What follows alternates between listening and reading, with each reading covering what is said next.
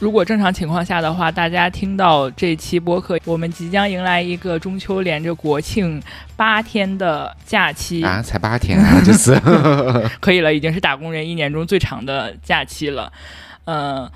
那提前也祝大家中秋节快乐吧！我是主播十八，大家好啊，我是主播 Leo。那我们这期也是正好应大家放假的这个景，因为最近。文旅其实非常热的嘛，那我们也想给大家推荐一个特别好玩的城市吧。我相信应该也有很多听众朋友们，本来十一假期可能就会有去香港的一个打算。那我们这真的吗？现在还有人去香港吗？很多很多人的好吗？那我们这期也整理了很多，就是香港不正经的一些遛弯指北，然后希望给大家一些参考。啊，好吧，那个就首先介绍一下我自己呢，是在香港住了十年，然后并且呢，在过去的一年里面呢，也时不时的往回跑回到香港，然后我觉得我的感受呢，是我每次回到香港，我出了飞机那个闸口，我都变得很开心，然后就重回重新找到了自我的感觉。是，然后我们正好就以借 Leo 这话题，以我们两个人的香港经历来。嗯，开始吧。那 Leo，你是什么时候去的香港？就大概是怎么样的一个模式呢？我是一三年的时候去的香港，然后其实是那个时候就是找了份工作在香港，然后呃就在香港扎根了吧。那个时候去香港，我就我记得我还挺好笑的。然后就一三年去的时候呢。就觉得可自己可能在香港也就工作个一两年的时间，然后就可能就回来北京或者回来上海了，嗯，就是也没准备长待。然后并且呢，当时我记得我去香港的时候呢，是我其实当时在北京的时候是有个自己的房子，可能有个一百多平米，然后并且呢也有个车，有两部车，出门呢开着车，然后也挺装逼的那种。但是到了香港之后呢，我记得我的那个公司呢就把我放进了一个差不多二十个平。米的一个 service apartment 里面，特别特别特别小的一个 service apartment，然后并且呢，出门就坐地铁，出了地铁就迷路。真的，然后就太痛苦了。当时就觉得我操，我真的活不下去，我要回北京的感觉。结果呢，可能过了八九个月的时候，我每次回北京的时候，我就说我要回香港。哎，这个好像也是好多人就是刚去香港的一个印象，因为他就是住住房呀，然后或者交通都还是不像，就是比如说面积小呀，住的房子小，就很多人都会比较。介意他这一点，那其实 Leo 现在相当于是在香港定居嘛，然后也有长时间的一个居住的体验。就我觉得你现在就是已经呃，就有点是新香港人了，是吗？啊，我已经换成香港护照了，都已经。对，然后那就是 Leo 的角度可能就更 local 一点。然后因为我是很多次。就是短期出差去香港，然后今年也去报了港大的 MBA 的课程，然后有很多机会去就是香港上课，然后可能因为我都比较短期，所以更像游客的一个心态，然后所以我俩角度也很不一样，然后也希望从这两个不同的角度给大家分享一下香港吧。那 Leo 想问你一下，就在你眼中，就香港是个什么样的？样子，因为其实也有很多人妖魔化香港，或者说是给他一些标签或者评价。那么，就是你心中比较真实的香港呢？我觉得，就是其实我对于香港的认知呢，一开始呢就觉得它是一个，就是他自己叫什么那个 The World's The World's Asia City，就是世界的亚洲都市。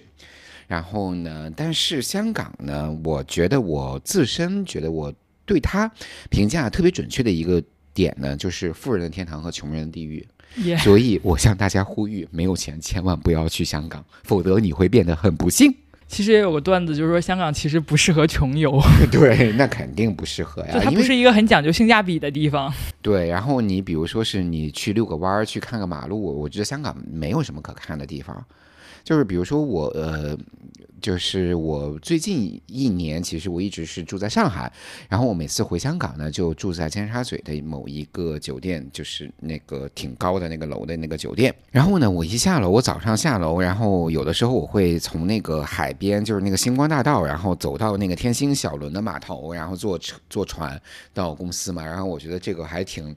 挺挺挺那个什么，就挺休闲的一个这个上班的一个早上的过程。但是我就会看到坐船去上班可以，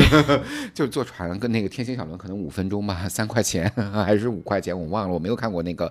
具体的费用。然后我记得好像以前是一块三还是多少，然后那个就是看到很多的大陆的哎，那个那个那个是可以刷八达通的吗？对啊，你可以刷八达通啊。OK，大家可以记一下这一点，因为我觉得他那个就是好像坐小船还是挺值得体验的。对，就是横跨了那个整个的维多利亚港嘛，然后就是从那个尖沙咀坐船一直到中环嘛，到香港站这边。所以我觉得那个那个就是我很喜欢的一个上班的一个过程。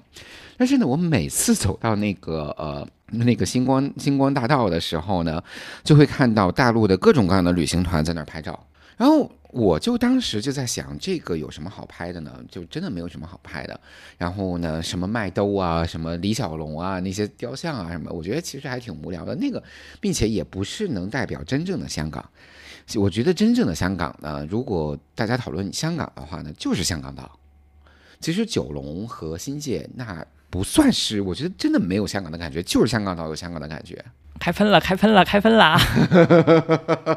就是。呃，你特别是在九龙的时候呢，你会去，就是说，呃，我看到大家都在说购物啊，或者是什么，大家觉觉得说在香港购物，因为我在上海有时候打车啊，或者是怎么样，会跟出租车司机聊天啊什么。他说你从哪里来？我说我从香港来，然后他就说，呃啊，香港是一个购物的好地方。其实香港真的不是一个购物的好地方，因为现在东西都很贵。呃，和大陆之间的差价呢也没有那么多，对，就是没有税率优势了。其实现在就没有汇率的有有有有有优势，然后呢，呃，可能呢款式会多一些，但是呢，大家都说说去奢侈品里边的这个店员的脸色都很差，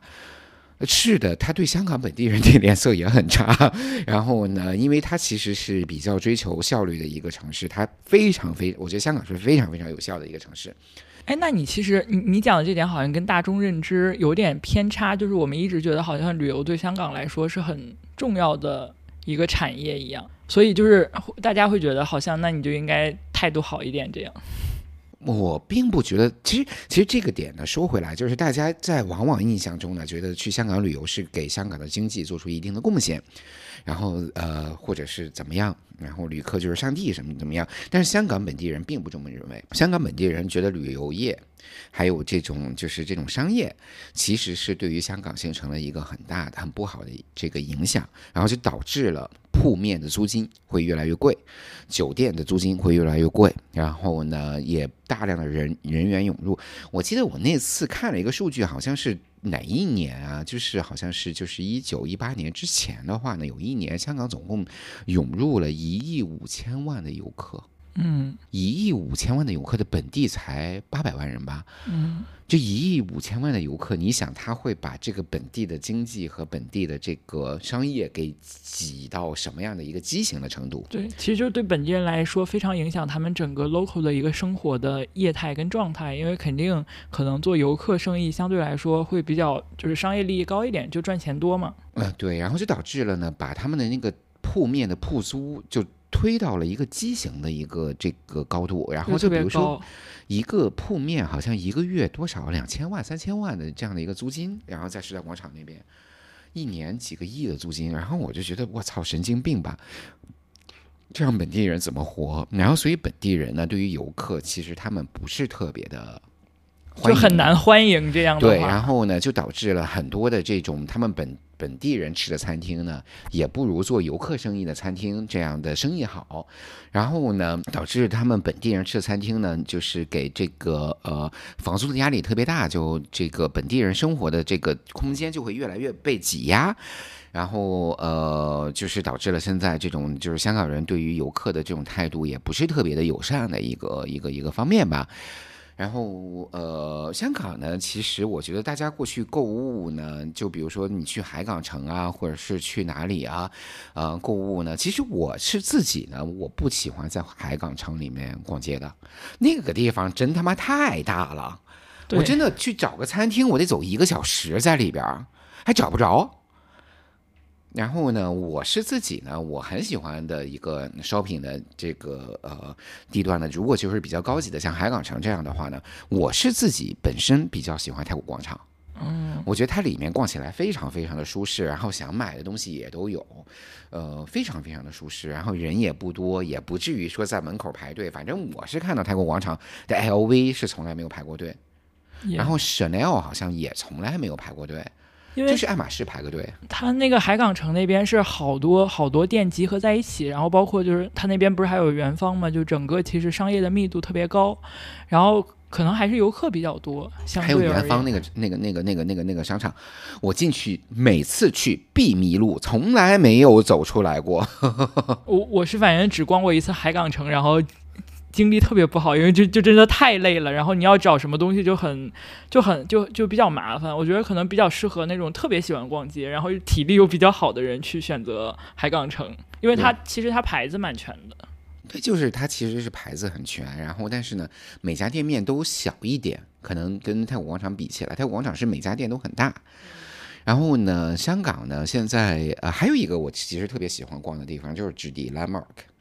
那个里面呢，然后就是我想买的基本上都有。OK，这个大家如果听众朋友们有需求的话，可以按照自己的需求选择。然后其实刚才我们听完了 Leo，就是可能他对香港的一些看法，那可能就我这种短期游客来说，就是香港给我非常明显的两个特点，一个是它就是它的丰富度其实是特别高的，那种丰富度就我现在可能脑海子。就很难想出具体的语言去描述，但是你就会觉得，好像在那个地方，不管你有什么需求，或者你你是什么样的人，都可以在那儿得到一个比较好的尊重和你想要去发挥或者展现的空间。就它在思想跟生活上的丰富度，给一个人的包容度是特别特别大的。这个就是你在香港，就是你到香港那个地方，就那种环境氛围，会自然而然的带给你这种感受。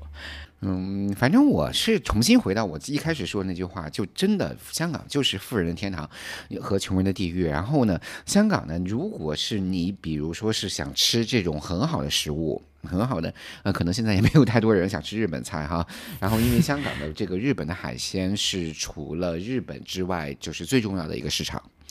然后呢，还有想吃西菜，然后想吃广东菜呢，在香港都可以找到非常非常非常好的餐厅去吃，但是呢也很贵，其实不便宜的。我觉得高档的话呢，呃，不一定高档的话，我觉得还是比上海、北京呢要便宜一些。嗯，中档呢比上海、北京可能要贵一些。反正我记得我有一次去吃海底捞，我们三个人吧，三个人在香港吃海底捞，吃了一千七。嗯，那是因为这个就涉及到，其实大家对香港的第二印象和和它本来就是这样，就是它的物价还是比起码比北京跟上海正常物价是高一点的。对，然后呢，就是你不要去，我就就还是给这个大家听众朋友们说呢，不要再去迷恋茶餐厅这个地方，茶餐厅我我都不去吃。真的那个不好吃，真的不好吃。然后那那所以香港本地人一般会比较吃喜欢吃什么样的餐厅呢？就是香港本地的 local local 的这种餐厅，嗯然后呢，它可能就是菜做的也是蛮不错的，然后一个小菜啊，呃，吃碗面啊，或者是吃个粉啊，我觉得其实还不错的。然后就比如说是吃牛肉粉，牛肉的这个呃呃粉，然后呢，就是大家肯定是我忘了那个叫什么九记牛腩吧，嗯，对，九记牛腩，然后肯定是在这个大家的印象当红榜当红榜的一个地方，那个真的不如华南粉面好吃。华南粉面在这个湾仔，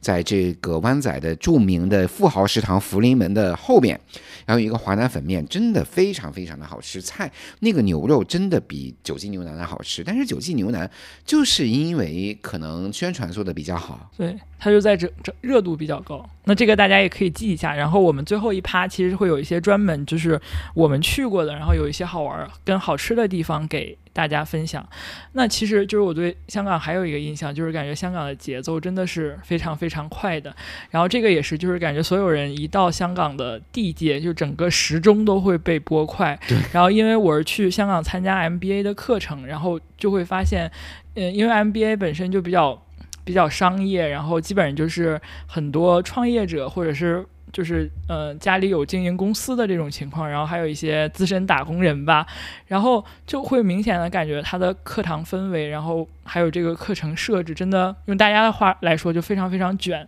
然后。它的整就是包括它留给你的睡眠时间跟休息时间，午餐就半个小时，就是整体的节奏。香港还是一个非常快节奏的城市，但这一点，嗯，虽然带给人的压力很大，但我觉得好像挺让人沉迷其中的。嗯，对，就是香港的整体的节奏。我每次回香港的时候呢，我就觉得我的这个时钟跟跟那个刚才十八说的一样，就是被调快了两圈，然后就真的是那种就走路都变得快了很多。然后呢，就是我其实从这个某一些社交媒体上面去看到哈，然后就是说大家吐槽说香港人没有礼貌，然后并且那个在路上都会受到这个呃斜眼儿啊，或者是白眼儿啊，或者是怎么样。然后我是这次，我特别是这次回去了。几天，因为我昨天、前天，我前天其实是刚回来，然后刚回到上海。我在香港的时候呢，一般上班的时候，我会，我这次上班的时候坐坐坐坐了地铁。地铁呢，其实香港是一个不成文的规定，就是左行右立，嗯，就是左边我是通行对是通道，然后呢，我就可以很快的上去，右立呢就是站在这边，然后呢。就是我们有很多游客，其实不是对这个事情特别的这个遵守，然后呢，就可能会两个人并排着站在一个扶梯上，或者站在一个这个滚梯上，就滚梯的那种就是人行通道上面。那香港人真的就会给你一个白眼儿，你知道吗？他就真的会就是那种，并且会走到你的身边就。那种啧你一下，对，因为他他就是他，其实就想很快的对对对，你不要堵我的路，然后我我我很忙，你游客你就慢慢的走，然后呢，我我上班我很急的，然后你也不要堵我的路，所以这一点呢，大家也注意，就香港它其实是一个很 很典型的一个快节奏的一个社会，而且它很效率至上，其实它非常效率至上，然后我就。在录这期节目之前呢，我跟十八还有那个十八的老公在说呢，就是说说我从我从香港，然后真的他效率真的非常非常的高。我从金钟上个车，然后呢半个小时已经到深圳了，然后其实坐高铁还能再快一点。就现在因为。呃，深圳到香港的交通真的是很方便。哎，那说了这么多，Leo，如果就是比较简单的让你描述一下你为什么喜欢香港的原因？呃，我觉得呢，就是我特别喜欢香港的一个点呢，就是香港人真的是把那个不给别人添麻烦写在了骨头里面，就他真的不会。就是，所以大家在这个我看到小红书上，或者是哎呀天哪，小红书不会来过来锤我吧？然后我看到就是这些社交媒体上面，然后呢就是说说这个很多人呢在发表说是香港人，你去问路，他们态度很不好啊什么的。他不是对你，他对任何人态度都很不好，因为他其实是香港人，其实就是说我把不给别人添麻烦，我不去随意的去打扰别人和随意的影响别人，写在了骨子里面。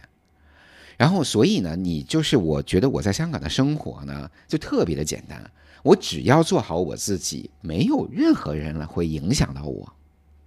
这个是我最喜欢香港的地方。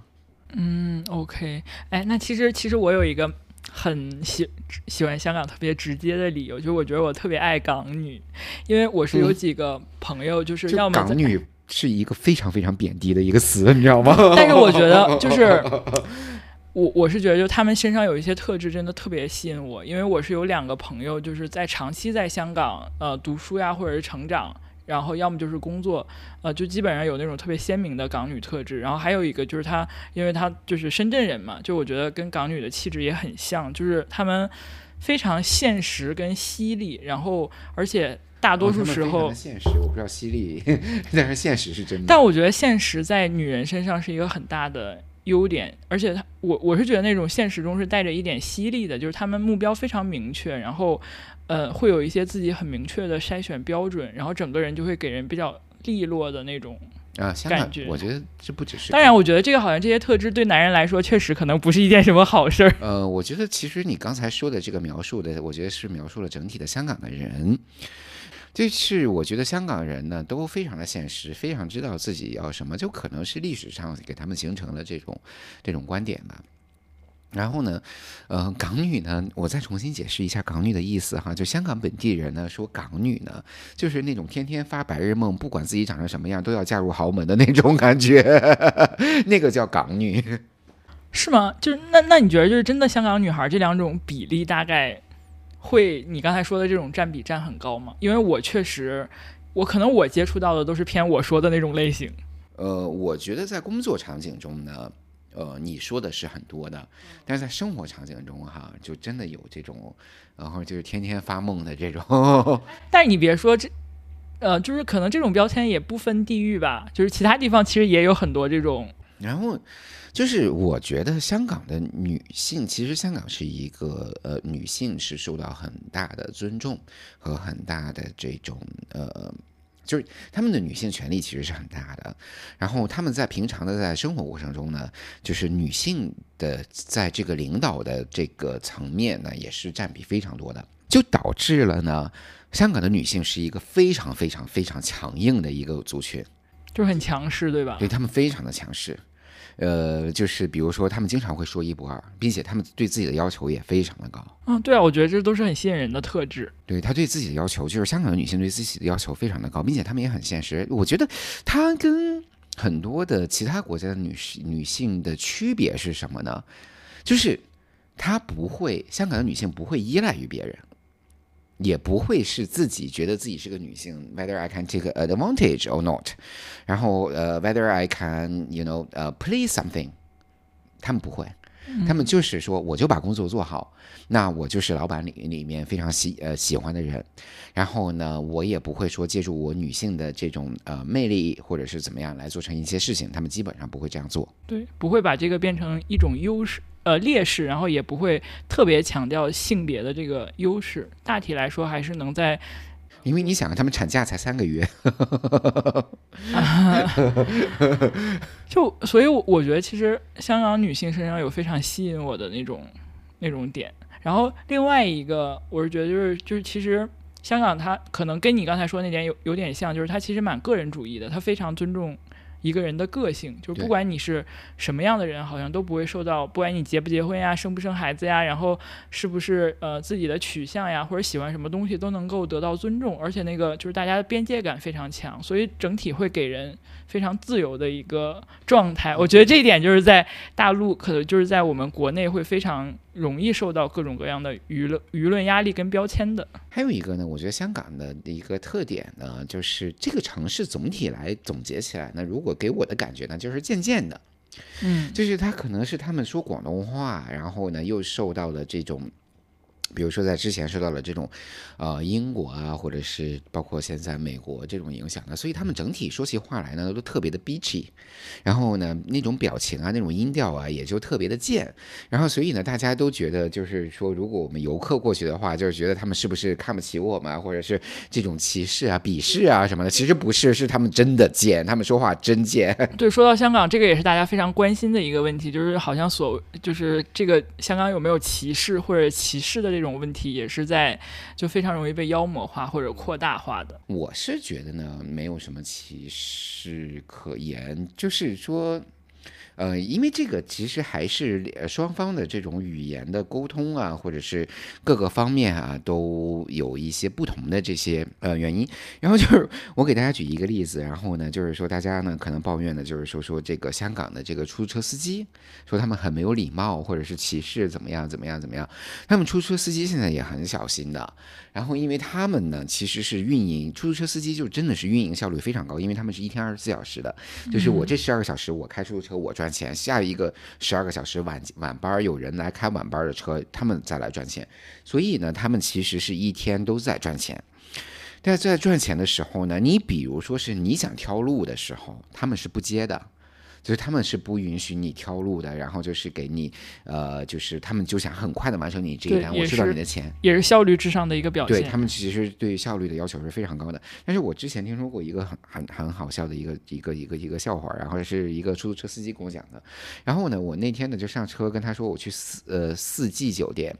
四季酒店其实，在广东话里面发音呢，跟这个四季没有任何的关系，你知道吗？就是呃，那那个，但是出租车司机呢就以为他要去世纪酒店 Century Hotel，他去的是 Four Season，给他拉拉到了尖沙咀的这个 Century Hotel，然后呢，就那个人呢，就是这个乘客呢，就把他大骂了一顿，把出租车司机大骂了一顿。出租车司机说：“那我就听成了这个 世纪酒店嘛。”是，其实就是因为香港客观上原因，它语言，然后包括跟交流跟大陆是有差异的。我觉得这个就是大家要。彼此都保有一些互相的尊重，然后也稍微的就是去互相体谅一下，因为其实说这句话，你确定不会被？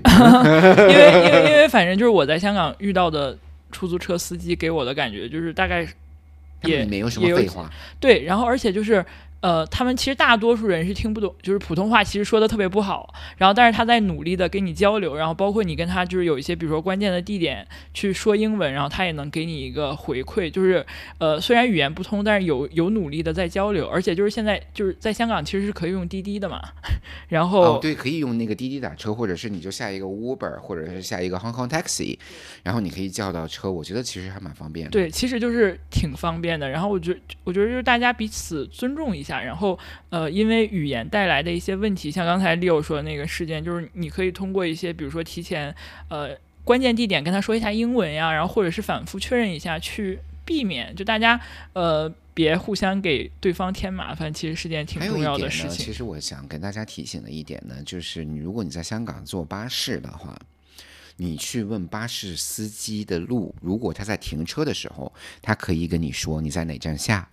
但是，如果是他把车开起来，你过去问他的话，他是不可以回答你的。如果他跟你交谈，是他自己违法。对，就是可能是他就没有在专注开车，对吧？然后，所以呢，在这个司机开车的过程中，你不要去问他话，他也不会理你，并且他会给你一个很大的白眼儿 因为那个会害害到他失去他自己的工作的。对，我觉得这个就是就是，其实，在香港，嗯，他确实跟我们存在一些语言上的隔阂，然后我觉得大家。就是还是要这个，我觉得可能行为习惯上的很大的一个差别。就是我觉得还是要互相多尊重一点，因为我我是觉得，其实我作为一个。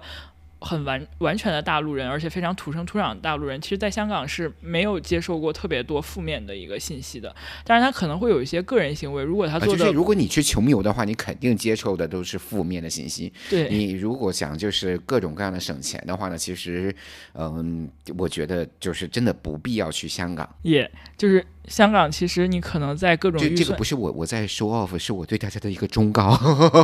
就香港，其实你如果预算比较充足的话，我觉得是能够达到一。一个非常好的体验的，因为就还是回到最初的那句话，就香港不是一个很有性价比的城市，所以我觉得大家要对这个有一个合理的预估。然后你如果觉得自己受到了一些不公正对待，你可以当场就是有一些呃。呃，就是去争取，然后但是不要有太多的就是戾气在里面，就是做一个比较平等的这种态度上的争取。还有呢，就是大家可能去香港呢，会去买一些药啊，或者买一些国内没有的这些这个营养品啊，或者是什么。我其实是观察到这个层面。呃，如果你买这些药啊，买营养品的话呢，你呃，我的建议呢是不要去路上的这种药房啊什么的，就路边的那种，路边的那种，然后呃，就是。是香港本地新闻，就是经常会发他们连我操，连香港人本地人都骗啊，怎么样？然后就是它里面会有一些假冒伪劣产品，还是说价格虚高？价格就什么的东西的话呢？我觉得还是呃比较不透明吧。然后就是说，你如果是去买这种品牌的这种呃营养品或者是什么的话，那你就去万宁嘛，就去屈臣氏嘛，价格都是摆在那里的。然后他们的服务，他并且他们肯定会说普通话，肯定的。然后呢，如果你想买这些这个，就比如说是燕窝啊，或者是好一点的这些海参啊、虫草啊什么的，觉得大家在香港吃的比较放心的东西呢，那你就去到上环那边有一个这个呃中药材一条街，那边呢，我觉得也是一个不错的地方。OK，那正好就我们说到这儿了，就是大家十一如果去玩的话，Leo，你有没有一些好玩的地方或者好吃的店，就是比较具体的推荐给大家？呃，我觉得香港其实就是对于我来说呢，我就是每次在香港吃吃喝喝玩玩乐乐，真的非常非常非常的开心。然后呢，其实我给大家举一个例子，就是那天呢，我看到一个一个一个一个写法，然后就是香港作为这么小的一个城市，八百万人，它其实是香槟最大的，在全世界最大的单一市场。它每年消费的香槟量是一个天数，是一个天天文数字。然后呢，所以看来香港人还是蛮爱享受的。呃，他们非常爱享受的。然后呢，就是可能这里面呢有与国泰航空也有关系，因为国泰航空其实消消耗了，它其实是 LVMH 最大的客户，你知道吗？就国泰航空它是 LVMH 最大的客酒户。窖的最大的哦客户。，OK，OK 对，它是 LVMH 最大的客户。然后呢，哦，国泰的酒好像就航班上的酒一直很受好评。对，然后呢，屈臣氏 Wine，屈臣氏酒窖也是国呃 LVMH 可能在全球里边最大的几个分销商之一，所以呢，它其实是红酒啊、香槟的销量是非常非常大的，就是基本上我看到呃这个每个吃饭的时候，不管是吃中菜啊、西菜啊，都会吃个喝个香槟啊，或者是这个点个红酒。然后呢，那我就说一下我自己几个特别喜欢的餐厅。然后我觉得真的不错，做的不错一下人均标准。啊，然后呢，呃，第一个呢，我觉得吃中菜的话呢，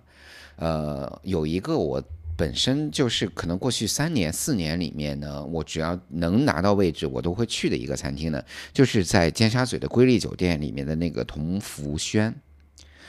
然后它是吃潮州菜的地方，这个位置非常难拿，可能你要提前十五天或者提前一个月去定个位置。然后呢，定到位置呢，大家我真的呃可以跟呃大家保证的说，我觉得它潮州菜的质量是真的非常非常好。呃，是我在香港吃过潮州菜的天花板。然后呢，还有一个呢，其实我平常就是非常喜欢去的一个餐厅呢，就是这个文华东方的 Mo Bar。我会经常去吃午饭，然后它里面呢有一个呢，其实就是说全世界的海最好吃的海南鸡饭，其实是在香港嘛，就是香港的文华东方。然后呢，那个其实是那个呃老的文华东方里面的咖啡 g o set，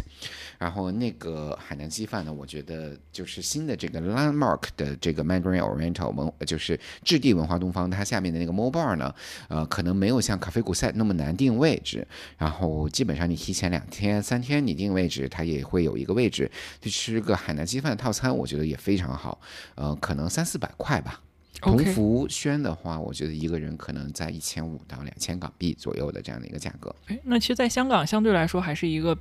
蛮有性价比的，呃，不加酒啊，这个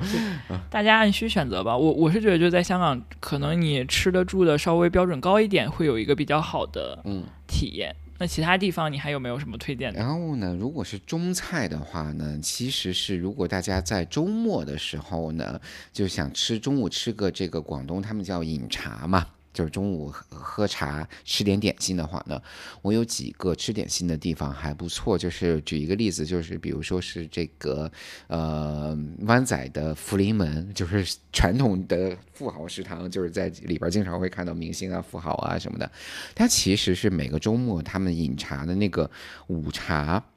我觉得挺好吃的，性价比也不错。然后一个人可能三四百块就可以吃的不错的一些呃菜啊，炒一些菜啊，或者是吃一些点心啊，就那个香港人所谓的 dim sum，然后吃一些点心啊，我觉得呃那个品质各个方面都非常的不错。然后还有其实你推荐的这家倒是，嗯，就是价价格挺出乎我意料的，因为我觉得可就是不要再去游客经常去的地方了，那 那你肯定是会被宰的嘛。所以听到这期的听众朋友们还是很有福气的。还有香港呢，其实还有一个特别很特别的菜系呢，那个我觉得我在其他的地方是没有见过的，就是香港呢是有一个菜系叫蛋家菜。我呃，确实没听说过。我呃，我忘了那个蛋夹菜的名字叫什么，但是我要去查一下。它其实是在那个呃东港岛东那边，嗯、就有点靠近西湾河杏杏花村那边的呃一个蛋夹菜，然后像一个大排档一样，但是菜做的非常的好吃。蛋夹菜是怎么来的呢？蛋夹菜其实是香港当时呢是有一些这个渔民。是生活在海上的，他们是不能上岸的嘛。就是当时殖民地的时候，刚开始殖民地的时候呢，他们是没有户口啊，没有我们所谓的户口啊，这个就是黑户，呃黑户，他们是不能上岸的，所以他们就生活在海上。生活在海上，他们就自己形成了一个这样的菜系，就就是以鱼和海鲜为主，然后呢，有点做的有点像这个呃客家菜啊，或者有点像这种呃福建菜的这种做法，就它可能比较保留那种原汁原味的做法。对，非常好吃的一家餐厅。呃呃，一个人我觉得，因为吃海鲜的话还是蛮贵的，然后可能一个人我觉得七八百块应该也能吃得下来。那里面做的这种汤啊，做的就不是那种老火靓汤，其实是有点像那种呃我们平常呃不是广东菜里面的汤，可能北方菜里面的汤，然后还有呃这一些海鲜，我觉得做的真的非常的好吃。嗯，其实那吃海鲜在上海基本。可能你稍微吃的丰盛一点，人均也要到七八百一个程度。嗯，所以，我我我觉得这几家你说的就是性价比还真的挺出乎我的意料的。对，然后呢，如果是大家比较喜欢喝咖啡的话呢，我觉得香港有几个咖啡的连锁的品牌做的其实是不错的。就比如说，它有一个呢，我觉得在上海现在也有了那家，然后就是那个呃 Fuel。fuel 就是那个呃能源那个 fuel 油的那个 fuel，然后它的咖啡呢，我觉得做的就是特别符合我的口味，然后就是够浓够香，那个油脂的感觉够好。啊，但是呢那家呢就可能就比较贵，一个小小杯的一个拿铁或者是一个小小杯的呃 cappuccino 呢，可能也需要四五十五六十吧港币。这样，它确实算是一个比较贵的。然后另外一个我比较经常去的，就是 Elephant Ground。呃，Elephant Ground 我其实是在这个呃成都有去过他们成都的店，在太古里里面。嗯，在香港呢，其实有很多的 Elephant Ground 的店。呃，那个呢做的也不错，就是那个味道也是蛮香的，就是有那种咖啡的油脂的那种香味。呃，做的蛮不错的。还有一家店呢，其实那家店呢可能。店面的数量没有那么多，但是我觉得咖啡也是很不错的，呃，就是那个叫呃呃 Coffee Academic，呃，这个三个店，这三个店我觉得它很具有代表性的是什么呢？是因为它的咖啡豆是自己烘焙的，嗯，它不会去市场上去买别人烘焙过的咖啡豆，是他们自己烘焙的。我觉得这一点呢，呃，就他们的质量是其实挺有保证的。呃，这个是咖啡，然后呢，还有一个我其实很想跟大家推荐的呢，就是有一个饼店。然后我只要在香港，如果我不在就是我住的地方吃早饭的话呢，我肯定会去那家饼店吃早饭，就是叫这个当文丽当文丽饼店。那个里边的有一个饼呢，叫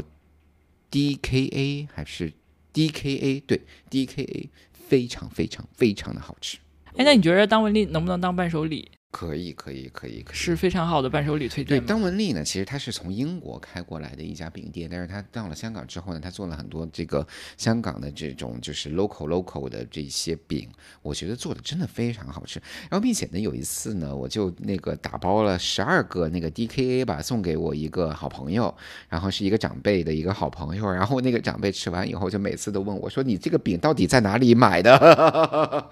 这个大家也可以重点标记一下，因为我觉得就是从香港带一些点心做伴手礼，其实是个非常好的选择。哎，那好玩的地方呢？就是好吃好喝的推荐了很多。好玩的地方，你有没有什么推荐？就是看大家怎么想玩什么嘛。然后呢，就是如果是一个就是这种 city walk，然后你在城市里面，呃，这么走啊，或者是怎么样啊？我觉得香港，呃，如果走起来，我觉得比较具有代表性的，呃，可能走一下湾仔。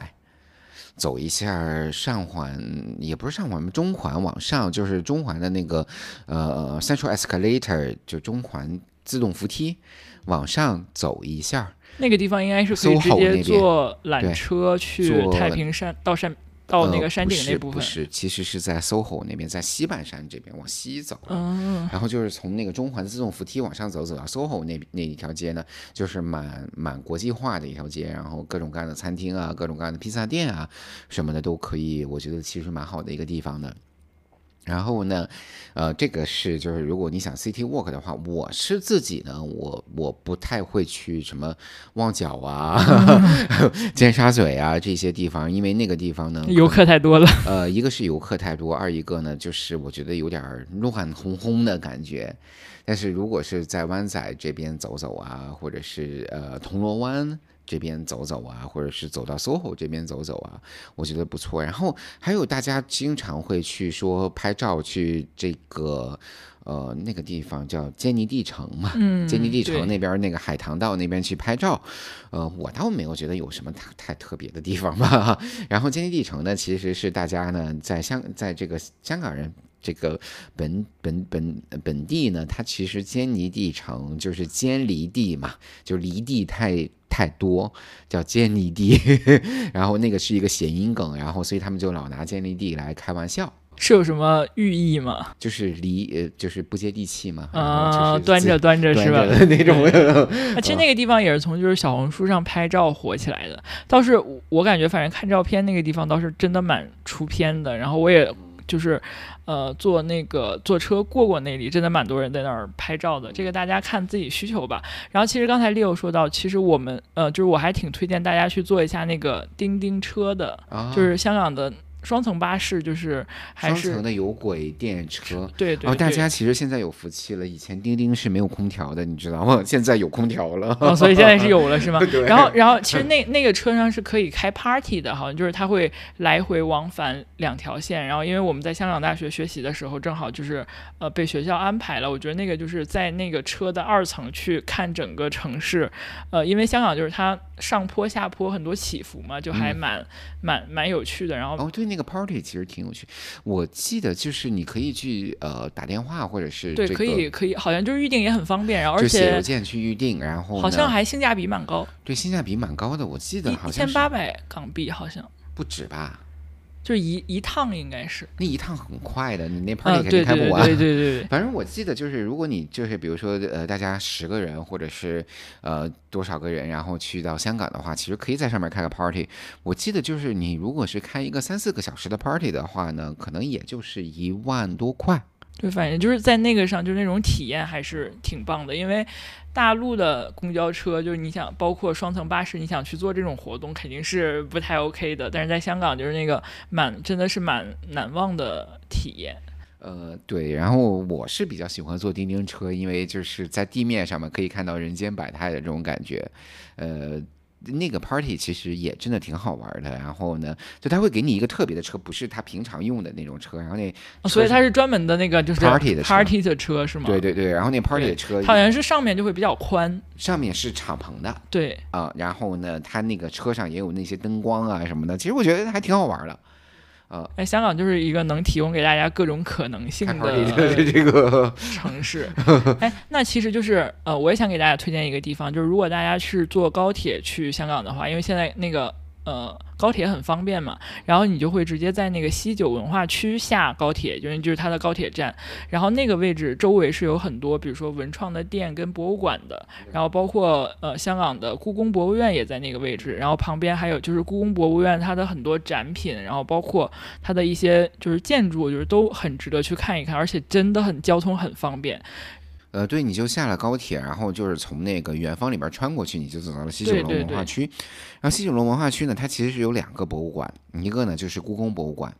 对，还有一个呃那个还现代的，有一个那个现代的，它叫 M Plus M 加。然后这两个博物馆，这两个博物馆里面的展品和藏品都非常非常的牛逼。对呃，就是故宫博物院的那个呃展品呢，有很多的这个宝贝呢，在国内故宫都可能都没有展过的一些宝贝，他们拿到故宫博物院来展了，呃，非常非常好的一一两个博物馆。对但是这个呢，就是大家要记住，就是你什么时候想去，你提前一个星期在网上买嗯，要预约，对要预约，然后因为它其实每天的这个展览的这个人数是有规定的，然后还有一些时间段呢，它是不会去这个开放的。对嗯对，然后那个呢，还有哎一点呢，我想跟大家说呢，就是如果在我们的听众里边存在的这种。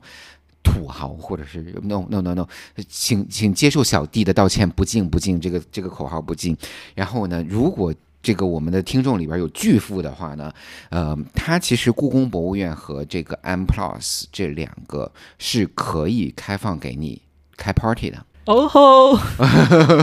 是可以开放给你开 party 和开这种 banquet dinner 的，就是这种晚宴的。然后我得到的消息呢，最近的这样的一个报价，故宫博物院呢是一个晚上呢是一百四十万。哦吼，嗯，然后呢，大家如果真的有有这个土豪，呃，不是不是不是不是巨富大哥们嘛，然后可以在里边开 party，那个非常非常非常的好。哎，它是包括场地布置和所有的啊餐食什么的 No 吗 no no no 嗯 no，只是场地，然后餐食呢，你可以找这种 catering，嗯然后香港的这种四季酒店啊、瑰丽酒店啊、文华东方啊，都会给你做 catering 的。哇，如果听众有人去那儿开的话，叫能给我们们个邀 请函吗？我好想经历一下。因为然后包括我觉得那个 M 家就是它的那个文创馆也特别好逛。然后我们去的时候就是八月份的时候，正好是那个有跟那个草间弥生的整体的一个联名。虽然那个密集的我不太能欣赏得了，但是它就是它出的很多东西是非常有意思的。它那个布展都非常有意思。对，就是它的它的整体，我觉得还是非常值得去逛一逛的。然后包括就是交通也很方便，然后那个地方其实，呃，吃的也蛮方便的，就是整体还是值得大家去停留一下的。然后另外我很推荐大家的地方就是那个香港大学，因为我觉得香港大学就是它的整体建筑，呃，真的非常的美。然后有几个点，就是首先就是它那个冯平山的艺术馆里面是经常有展的，而且就是因为香港大学是没有校门的，所以它对市民是完全开放的。然后呃那些展也都是免费的，所以很特别推荐大家去看一下。然后呃。我看了两场展，然后有一场就是那个毕加索的玻璃画展，然后其实给人一个非常好的印象，所以这个点是非常推荐大家。然后另外就香港大学也有一个很那个网红的点，是它那个红墙，就是它写满了那种。捐助人的故事，然后我有花费很多时间在那儿，就是比较仔细的看每个人的留言，我觉得就是能看出很多特别感动的点。呃，整体也反映出，就港大是一所非常尊重每个人价值的这样的学校，因为他会把每个人想说的话这样做一个完整的记述。我觉得这一点在大学里其实特别的难得，然后所以非常大家非常推荐大家去看一看。然后另外就是它的那个大礼堂，就是陆佑堂，就是它的建筑本身特别漂亮，我觉得那个建筑也值得去看一看。所以就是，嗯、如果有机会的话，因为它也不像国内的大学就有很多限制，嗯、去逛一逛香港大学也是一个特别好的选择。然后它离地铁也很近，就是地铁下了那个香港大学那站就可以直接到，所以这个地方也会特别推荐大家。对，还有一个呢，其实就是香港呢，它有很多的郊野公园，就是自然保护区，这个呢是政府对他们都没有所有权。支持呢，所以它就是很好的保护下来，然后呃，大家可以去这个呃行行山，就是他们呃香港人所谓的行山，就是我们的行山爬山。然后呢，其实有几条路线我是比较推荐大家去走的。一条路线呢，就是我觉得那个路线走起来，我觉得是蛮好的，就是从这个中环的半山，中环半山往上走，一直走到山顶。然后它其实是个行山径，呃，走差不多半个多小时，呃，走上去爬起来非常的好，然后并且爬到上面呢，其实就爬到那个凌霄阁啊，那个山顶缆车下来那个凌霄阁那边呢，你再往里面走呢，它是绕着那个香港的山顶呢绕一圈儿。它有一条这个呃，就是游览径，然后看一下香港整体的这种景色，我觉得真的非常的好惬哎意。所以香港是一个能让人上山下海，呃，又能看到很精彩的城市景象的城市。对对对对对，还有一个呢，就是如果大家想去走一些这个比较郊野、比较自然的地方呢，其实西贡的这边的海滨啊嗯什么的，我觉得也不错，吃个海鲜。但西贡海鲜呢，你要挑，就是要去选。然后我记得西贡海鲜我比较常常去的呢是叫全季，呃，大而全的全全季。然后那个呢，可能是上过什么米其林一星还是二星，价格也不算是很贵，然后酒的价格也卖的蛮公道的。一个餐厅，那个海鲜我觉得蛮好吃的。然后另外呢，在西贡呢，它其实是有一个世界的这种呃自然叫什么自然遗址保护区啊，就是那个世界什么什么什么 UNICEF 什么 whatever 那个呃。UNICEF Reserve Area，然后呢，它里面呢其实是有一些这个地貌的这个不同的地貌可以做一个展示，它也是一个航山镜，呃，我觉得也蛮不错的。如果大家呢还想去去到海岛上面的话呢，我觉得南丫岛其实也是一个不错的选择，有很好吃的、很好喝的咖啡啊，你就看到大家都很悠闲的在那个南丫岛对，南丫岛我也觉得很推荐，就是它是唯一在香港里让人觉得时间还是可以很悠闲的那种 存在，而且可能面对大海的时候，就整个人的心境还是会挺不一样的，就是它那种反差感还挺还挺好玩的。对，然后香港呢，其实也是一个蛮奇怪的一个城市，然后它既有这种非常奢华的地方，也有非常平民化的地方。就比如说，我举一个例子，就西贡那边是有一个政府的公共的高尔夫球场，那个只要你能约得上，好像一个人只要五十块去打高尔夫球。然后呢？但是这个高尔夫球场里面呢是没有俱乐部的，嗯，就是没有这种呃可以给你提供服务的人，你要自己拖着你的这些所有的这些高尔夫的球杆、球具，自己在往上走。那个球场每年都死人，是怎么死的？热死的，吓人。那个球场真的每年都死人。哎，香港夏季真的是，对，呃，就是因为。我七月份有去，八月份有去，就真的还蛮热的。但是如果大家十一去的话，应该其实还好好热，好热，还会好热吗？很热。然后包括我上呃上个星期，就是呃如果这个星期还没过，我这个星期在香港，我觉得我有点热的，有点头晕。啊，就是中暑呗。对，就是很热，然后并且呢，就是很湿。那种整个你觉得你整个人呢？因为它是海洋性气候了，一个那个就是那个 steaming room，就是叫什么蒸汽室里面。呃，热那个就是露天桑拿，是吧？对对对，露天蒸汽室。哎，那我觉得这一点大家还是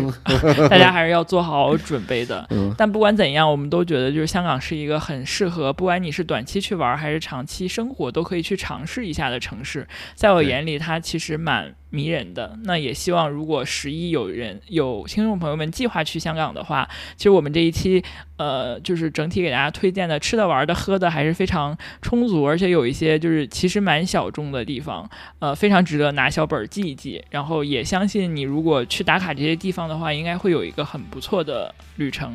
那我们这期就先到这里啦，提前祝大家中秋快乐，大家中秋节愉快，阖家好团圆哈。也这个假期好好玩，然后再呃多积蓄能量，度过那个嗯接下来假期之后要来的这个调休的 死亡上班时间吧。好的，好，先祝大家假期快乐。